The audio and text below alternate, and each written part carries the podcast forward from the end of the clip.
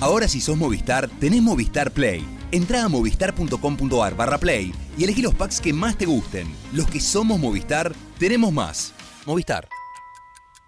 Vivimos en un mundo poblado por números. Números que se ordenan, que nos ordenan y que ordenamos para crear datos. Datos que prometen dar un reporte sobre las cosas y sobre nuestras propias vidas. Desayunamos y cenamos pequeñas y grandes estadísticas. ¿Cuántos grados hace? ¿Cuántos minutos para el subte? ¿Cuántos likes? ¿Cuántos kilómetros corrimos? ¿Cuántas veces respiramos a la noche? ¿Cuántos grupos de WhatsApp hay que responder? Contamos ovejas para irnos a dormir y las apps del teléfono cuentan nuestras arrugas para predecir nuestro rostro digital del futuro. Nos autotraqueamos, nos traquean y traqueamos. Un juego de miradas que está bueno, aunque sea de a poco, empezar a desarmar.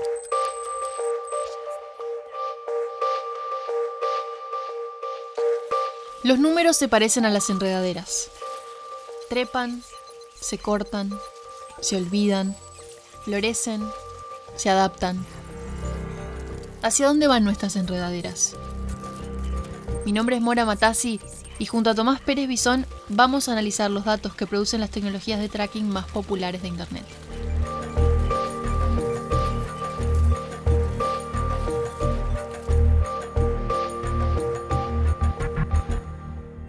La autocuantificación se refiere a una variedad de prácticas que buscan de algún modo conocer y en teoría mejor entender el cuerpo propio y los comportamientos por medio de los números. La que habla es Emi Rosa Arguedas. Es doctora en Medios, Tecnología y Sociedad por la Universidad de Northwestern.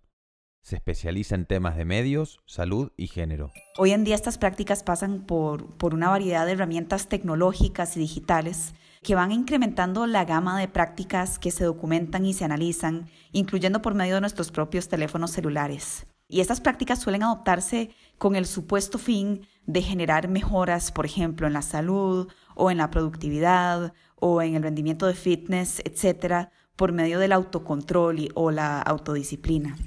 La clave para entender el éxito de las tecnologías de autotracking es que son una consecuencia de la confianza que le tenemos a los datos surgen de un contexto sociocultural e histórico que viene entrelazados con la ciencia y la biomedicina, que asume que el cuerpo humano se pueden comprender y realmente conocer mejor, no por medio de la experiencia subjetiva, sino más bien por medio de herramientas y tecnologías externas que se entienden como objetivas y por ende veraces.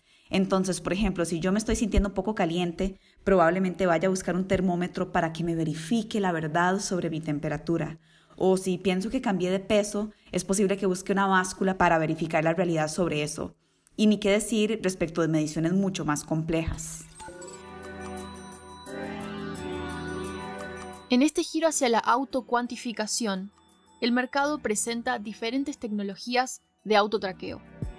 Entre ellas las llamadas aplicaciones móviles de alimentación o nutrición estas apps no necesariamente son las más populares. De hecho, según el sitio Statista, en 2019 se descargaron apps de juegos, negocios, educación, estilo de vida, utilidades, entretenimiento, viajes.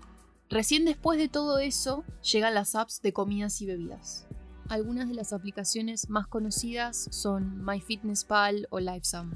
Pero en los últimos años su uso se ha incrementado en un mundo donde el hambre es un problema no resuelto de construirlas revela que estas tecnologías cuantifican una dimensión de la vida donde se entrecruzan variables socioeconómicas, raciales y de género, y donde el placer y el disfrute conviven con un fuerte escrutinio moral. La alimentación es una actividad constante que realizamos, pues ojalá que todos los días e incluso múltiples veces al día. Es algo en lo cual, al menos en teoría, tenemos opciones y por ende la capacidad de elegir. Entonces, es decir, que es una actividad recurrente en la cual tenemos o al menos se nos atribuye una cierta responsabilidad.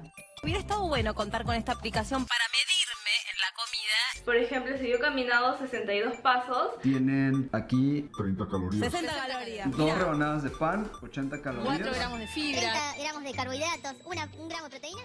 Facundo tiene 20 años y durante un tiempo usó una de estas apps.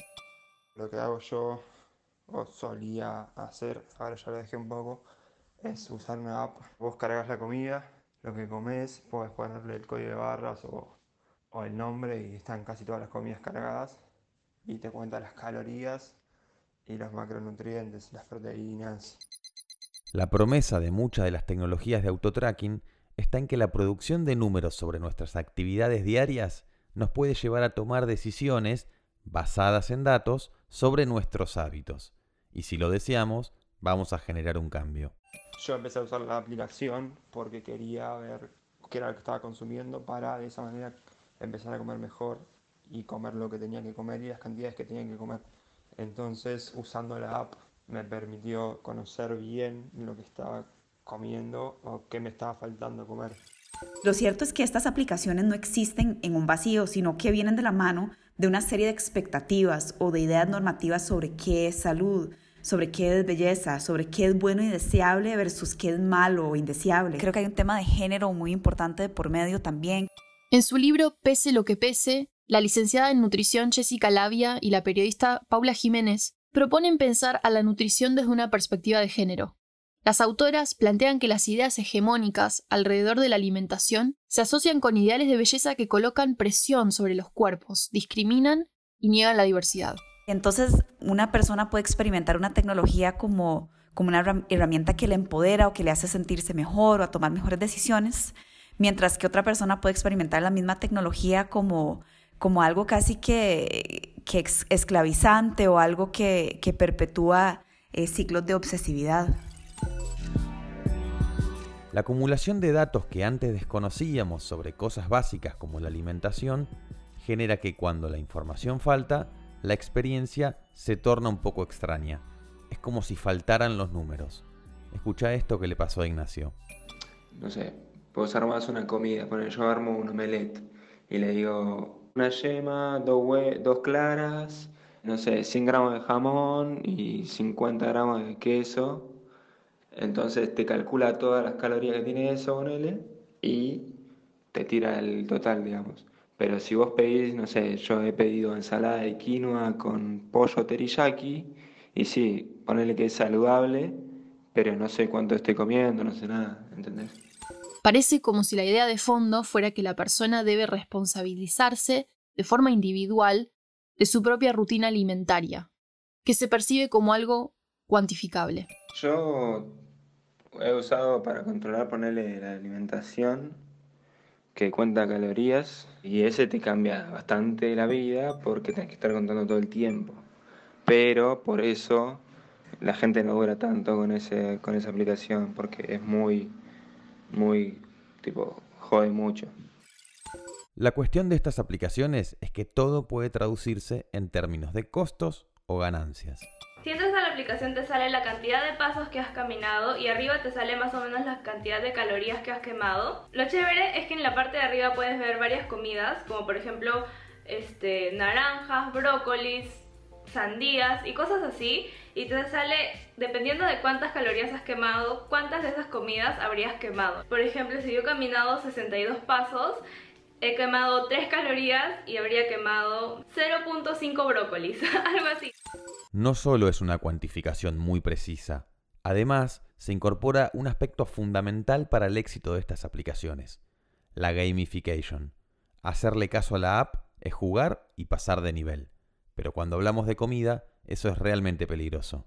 La aplicación me está felicitando por, por ejemplo, cumplir mis metas, hasta convirtiéndolo en un juego, es muy posible que esto empiece a impactar no solo mis hábitos, sino también mi interpretación de lo que estoy haciendo. En algunas comunidades existe una relación abiertamente complicada con las apps que cuantifican alimentos. Mi tesis doctoral analiza el surgimiento de un diagnóstico emergente que se llama ortorexia nerviosa, que dicho sea de paso no es un diagnóstico oficial, por lo menos no en este momento. La ortorexia se ha definido como una obsesión patológica con la alimentación saludable o con la comida saludable y entonces se suele considerar como un nuevo tipo de, trastorno de alimentación. Yo no examiné el uso de estas aplicaciones propiamente en mi investigación. Sin embargo, el rechazo a la cuantificación en todas sus formas, incluyendo a través de, las aplicaciones, resultó ser un tema muy común en las conversaciones de quienes intentan recuperarse de la ortorexia eh, y pues de otros trastornos de alimentación también. Es decir, que para estas personas la medición o la cuantificación minuciosa se convierte en una parte del problema que genera o, hasta cierto punto perpetúa un círculo vicioso de obsesividad. Entonces, aquí podríamos ver estas aplicaciones casi como una extensión de actividades como contar calorías en papel o de pesarse constantemente en una báscula. Esta obsesión por pesarse y medir datos lleva exactamente a lo contrario de lo que uno cree que es el supuesto bienestar.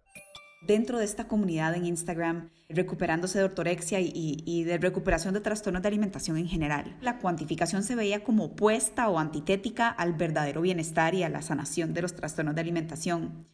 Y por lo contrario, había una movida como para alejarse de estas prácticas de cuantificación, para volver más bien a una sabiduría interna del cuerpo. Entonces se hablaba muchísimo de, volver a escuchar o entender y respetar lo que dice el cuerpo, ¿verdad? En vez de tratar de dominarlo o disciplinarlo por medio de las tecnologías.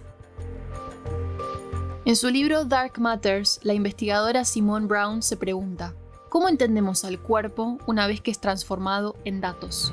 Habrá que seguir desandando en la enredadera. La Enredadera es una producción original de Anfibia Podcast y apoyada por Movistar.